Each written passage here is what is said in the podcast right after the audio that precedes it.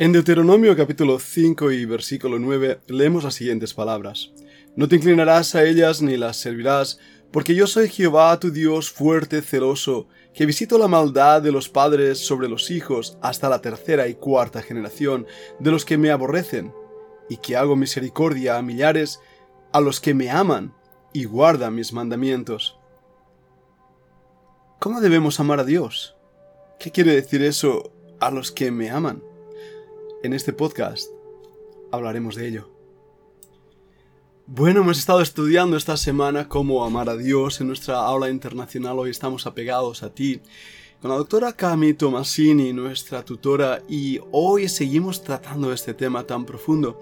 Pensando en ello de cómo amar a Dios, quiero, quiero reflexionar un momento y creo que una de las maneras de hacerlo es compartiéndote mi propio testimonio. Creo que aquellos que estamos escuchando estos podcasts, sin duda algunos, si os pregunto, ¿queréis amar a Dios? La respuesta será, pues, claro, quiero amar a Dios. La pregunta que nos hacemos es, ¿cómo amarle? ¿Cómo realmente vivir para su gloria? Y esa es una búsqueda continua, una búsqueda que ha llevado a muchos creyentes a lo largo de la historia a dar diferentes respuestas. La palabra consagración es la primera palabra que viene a nuestra mente, es decir, poner todo en el altar, ¿verdad? Que sí, esas llamadas después de una predicación al altar. Ven, arrepiéntete de tus pecados y entrégate al Señor. ¿Y cuántas veces nosotros, yo mismo, hemos ido a ese altar, a ese lugar en las iglesias, intentando tener un encuentro con Dios? y después y a lo largo de la semana nos hemos ido sintiendo frustrados y más frustrados porque esa consagración eh, parece estar muy lejos de la realidad. Y, y eso nos lleva a una tristeza profunda, a una sensación de total fracaso para algunos. Pero ¿es esto lo que Dios quiere? ¿Es esto realmente amar a Dios? Aquellos que me conocéis sabéis mi contexto, otros no. Yo vengo de una serie de iglesias y estudié en un seminario teológico en los Estados Unidos donde el legalismo era la norma del día. Pero no la llamábamos legalismo en absoluto, porque yo mismo quería y pretendía amar a Dios con todo mi corazón y servirle. Dios me llamó a predicar cuando tenía 15 años, y recuerdo muchas veces ir al bosque y llorar y pedir a Dios que usara mi vida y sea glorificado en mí. De esa manera busqué su voluntad perfecta y encontré este lugar, un seminario en Estados Unidos donde tenía sana doctrina y buena doctrina. Ahí pasé mis años de estudio sacando diferentes carreras y cuando salí de ahí salía con la convicción de que estaba en lo correcto, que las normas que me habían enseñado y las convicciones que tenía, esas eran las que iba a agradar a Dios con mi vida. No pasó mucho tiempo cuando empecé a descubrir que la realidad que vivía y la realidad de las escrituras se separaban muchísimo la una de la otra. De hecho, se me había enseñado que había ciertas cosas que no debía hacer porque eran pecado. Ir al cine, por ejemplo, o incluso llevar pantalones cortos, o a, las mujeres tenían que tener cierta medida de falda, medían incluso con una regla, por debajo de la rodilla para asegurarse que era según la normativa. Esos son algunos ejemplos que ahora me parecen incluso ridículos, pero que en aquel entonces era como la medida de la santidad de una persona. Haciendo investigación después con lo que serían los grupos sectarios, las sectas, empecé a descubrir, después de una investigación importante, que el seminario donde yo estudié tenía 12 de las características, de las 14 características de una secta. No había habido hasta ese momento abusos sexuales, ni tampoco había habido robos ni control del dinero. De las 14 características de un grupo sectario, las 12 siguientes sí las tenían. Empecé a darme cuenta también del doble estándar, de la hipocresía, de muchos de los profesores, de muchas de las personas que estaban alrededor siguiendo esas normativas. Y también empecé a darme cuenta de ese encajonamiento religioso, de esa prepotencia, de esa sensación de yo soy mejor que tú y Dios aprueba lo que yo estoy haciendo, pero no aprueba lo que tú estás haciendo. Fueron años para mí difíciles porque quería hacer la voluntad de Dios y quería hacer aquello que a Dios le agradaba. Sin embargo, lo que encontré fue crítica, oposición, lucha. Muchos dejaron de ser mis amigos, me escribieron cartas de acusación, acusándome de permitir cosas que no debería haber permitido en mi vida, que era un permisivo, y así me tildaron.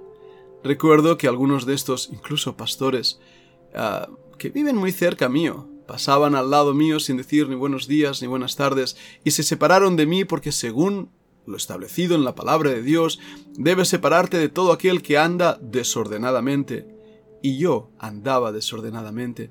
Podéis imaginar el dolor que eso eh, estableció en mi corazón. Incluso compartirlo hoy hace traer a mi mente recuerdos pero lo hago porque creo que muchos de los que están oyendo este podcast se van a encontrar identificados con lo que estoy diciendo. De hecho, muchos de los estudiantes de este seminario llegaron a ponerse de acuerdo para denunciar a este seminario. Yo nunca participé de ello. Creo que llega un punto donde debes dejar a Dios que juzgue los corazones porque Él solo y solamente Él conoce los corazones. Si todo hubiera terminado ahí, hubiera dicho, bueno, era ese grupo, era un grupo raro y un grupo sectario. Pero la realidad es que trabajando con pastores y misioneros a lo largo de los años, he ido descubriendo que también los pastores somos hechos de la misma materia que cualquier otro mortal. Somos pecadores y nuestro propio corazón nos engaña y nos arrastra al pecado. Y la cosa que nos pasa es que pensamos que hacer, hacer, hacer es prueba identificativa de cuánto amamos a Dios. Y caemos en ese verdadero engaño, de no darnos cuenta que no es el hacer, sino que es el ser. Lo que hace que seamos lo que somos, hace que hagamos lo que hacemos. Espero haber expresado bien eso. Cuando amas a Dios de una manera natural y libre, entonces haces aquello que a Él le agrada, porque tienes la libertad y la convicción de hacerlo y lo sale y lo haces desde lo más profundo de tu corazón. ¿Cómo buscar un ejemplo personal de ello. Bueno, imagínate que amas a alguien. Bien, a esa chica, a ese chico, a ese alguien especial. ¿Verdad que no haces cosas simplemente por hacerlas? Hay algo en tu corazón que te mueve porque buscas su felicidad, su cuidado, buscas suplir sus necesidades, buscas que esté bien cuidado, bien, bien protegido y administrado. Sale de ti hacer esas cosas por lo que eres, por lo que sientes, por lo que deseas. El amor hacia Dios debe ser algo muy parecido. Tenemos que entender que cuando el Señor Jesucristo dijo, el que me ama, mi palabra guardará, no se estaba refiriendo a un encorsetamiento rígido y acartronado de mi vida espiritual que cumple con ciertas normas y nos hace sentir bien y mejor que nadie. Por otro lado, nos da tanto miedo amar al pecado, amar al mundo, amar aquellas cosas que a Dios no le agradan, que muchas veces caemos realmente en un miedo, en un temor. La Biblia dice que el perfecto amor echa fuera el temor, porque el que teme tiene pena. El pasaje específico se encuentra en 1 de Juan capítulo 4 y voy a leerlo. Eh, voy a leer desde el versículo 14. Y nosotros hemos visto y testificamos que el Padre ha enviado al Hijo, el Salvador del mundo. Todo aquel que confiese que Jesús es el Hijo de Dios, Dios permanece en él y él en Dios. Y nosotros hemos conocido y creído el amor que Dios tiene para con nosotros. Dios es amor. Y el que permanece en el amor, permanece en Dios y Dios en él. En esto se ha perfeccionado el amor, en nosotros, para que tengamos confianza en el día del juicio pues como Él es, así somos nosotros en este mundo. En el amor no hay temor, sino que el perfecto amor echa fuera el temor, porque el temor lleva en sí castigo, de donde el que teme no ha sido perfeccionado en el amor. Nosotros le amamos a Él, porque Él nos amó primero. Si alguno dice, yo amo a Dios y aborrece a su hermano, es mentiroso. Pues el que no ama a su hermano a quien ha visto, ¿cómo puede amar a Dios a quien no ha visto? Y nosotros tenemos este mandamiento de Él, el que ama a Dios, ame también a su hermano. El pasaje que acabo de leer es clave para entender la vida cristiana. Y algunas personas van a decir, oh, ya va a enfatizar el amor, y el amor, el amor, el amor. Sí, es verdad. Voy a enfatizar el amor porque creo que eso es lo que ha faltado en muchos de nuestros círculos, donde al pobre creyente herido se le ha aporreado aún para que muera, y al que estaba convaleciente se le ha dado una buena inyección de odio para que termine muriendo. Alguien dijo una vez que a veces los cristianos somos el único ejército que mata a sus propios heridos. Y qué cierto que es esa idea. El amor no es una sensación dulzona y una sensación débil. En inglés se dice love is hard, que quiere decir el amor es duro. Y es así como también el Señor que nos ama nos trata. Y cuando le amamos a Él, entonces nuestra vida cambia porque vivimos no en base al hacer, sino simplemente al ser. No sé si me estoy haciendo entender. Este pasaje es clave porque cuando termina aquí diciendo el que, el último versículo 21, nosotros tenemos este mandamiento de Él, el que ama a Dios, ame también a su hermano. Aquí se ve reflejado los diez mandamientos. ¿Cómo vamos a amar a nuestro hermano si no hemos cumplido los cinco primeros mandamientos. Pero es el resultado de haberlos cumplido que amaremos a nuestro hermano, cuando amamos realmente a Dios, no al revés. Ahora bien, en el amor no hay temor.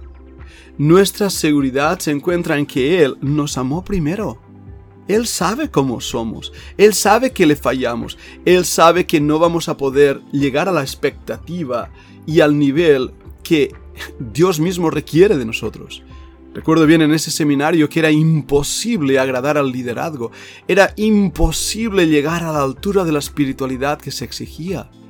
Y lo he visto en tantos grupos eh, religiosos que exigen, exigen, exigen, pidiendo al creyente que llegue a ese nivel y nunca llega. Sin embargo, en Cristo llegamos, porque Él ha cumplido la ley por nosotros y porque Él nos ha amado. Y por eso podemos estar seguros en Él, sabiendo que no hay temor, no tenemos que tener miedo. Podemos acercarnos a Dios a pesar de nuestros pecados, y no estoy diciendo que entonces vayamos y hagamos cualquier cosa que nos plazca. Estoy diciendo que nos acerquemos a Él confiadamente, seguramente, apasionadamente, que le amemos, porque Él ha mostrado su amor y misericordia hacia nosotros. Y cuando nos damos cuenta de ese amor, ¿cómo no vamos a caer a sus pies y simplemente amarle? El problema es que no vemos su amor en nuestras vidas. Ese es el conflicto, que no le amamos porque no entendemos cuánto Él nos ama. Y somos tan desagradecidos.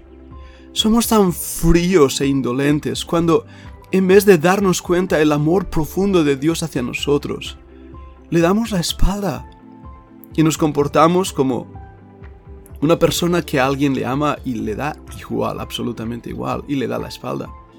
Y eso es lo que hacemos con Dios muchas veces.